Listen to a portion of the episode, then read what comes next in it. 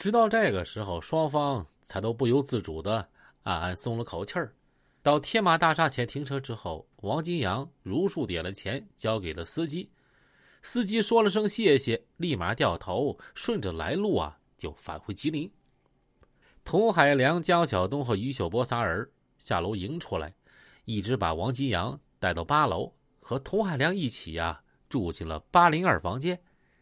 江小东和于秀波走进八零八房间，向孙继强报告说，另外一个杀手到了。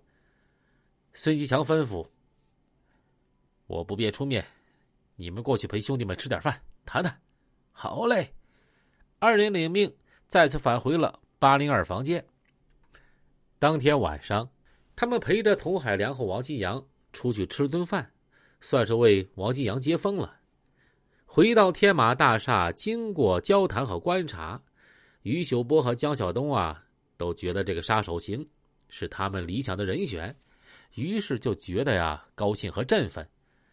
按照计划，江晓东告诉童海良和王金阳，说让他们早点休息，枪支已经为他们准备好了。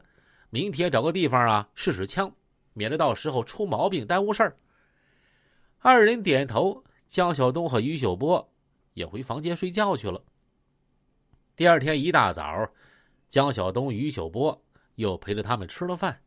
然后就蹲在房间里，向他们交代这次的具体任务，同时说明董二愣、董大愣在画店对他们团伙的危害，以及必须把他们干掉的原因。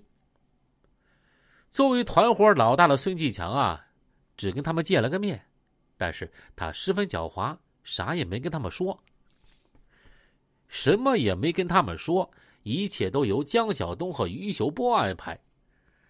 到了晚上，江晓东、于秀波开了一辆尼桑轿车，拉着二人就穿街过巷，一路神秘的驶出城外，到了化蝶市郊。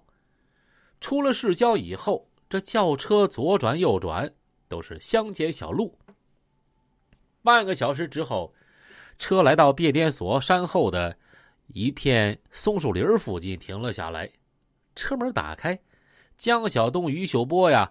随手拿出一支德国造现代手枪和两支猎枪，交给二人，说：“就搁这儿试吧。”童海良、王继阳接过枪，掂了掂，各自哗啦一声打开枪机，认真瞅了瞅，然后推弹上膛，觉得这枪不错。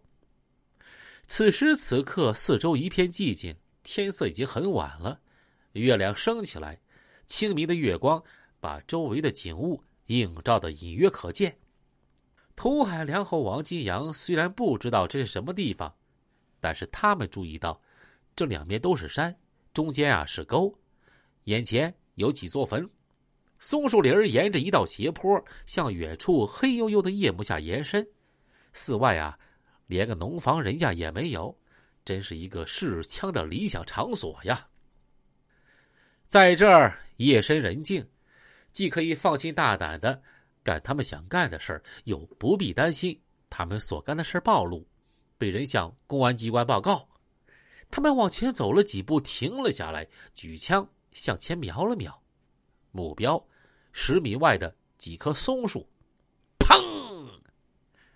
突然，童海良手中的枪响了，声音之大呀，震耳欲聋，把几个人都吓了一跳。声音穿过夜空，传得很远。童海良刚想问：“这么大动静，变电所的人能不能听到啊？”这身后，王金阳手中的枪也响了，而且是连续两响，咚咚。就在这个时候，刚才他们驾车来的路上，又有车向这边驶来。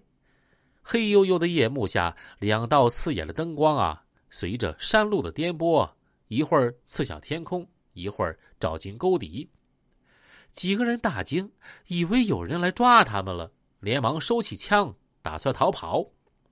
快上车！快上车！江晓东招呼同伙于秀波心眼多呀，这地方是他和江晓东亲自选定的，相信这儿不会出问题，才来这个地方试枪的。怎么枪刚响就有人来了呢？再说。公安局就是接到报告，也不会这么快就赶到啊！他不急着上车，而是站在车门口啊，朝来的路上望。不一会儿，又是一辆轿车到了跟前停了下来。车灯光下，几条黑影边走边喊：“别害怕，是我们。”原来啊，是孙继强同伙的另外两个重要成员石岩和石红岩。虚惊一场。石岩、石红岩两个家伙说上来没别的意思，就是想看看他们试枪。于是几个人又接着试，每个人都试了几枪。这种枪不仅声音大，威力也巨大。试过之后啊，他们都感到十分满意。这一下，他们心里有数了，这枪没问题，只要找准时间，凭童海良和王金阳的身手，嘿，这次啊，董二愣、董大愣哥俩啊，是死定了。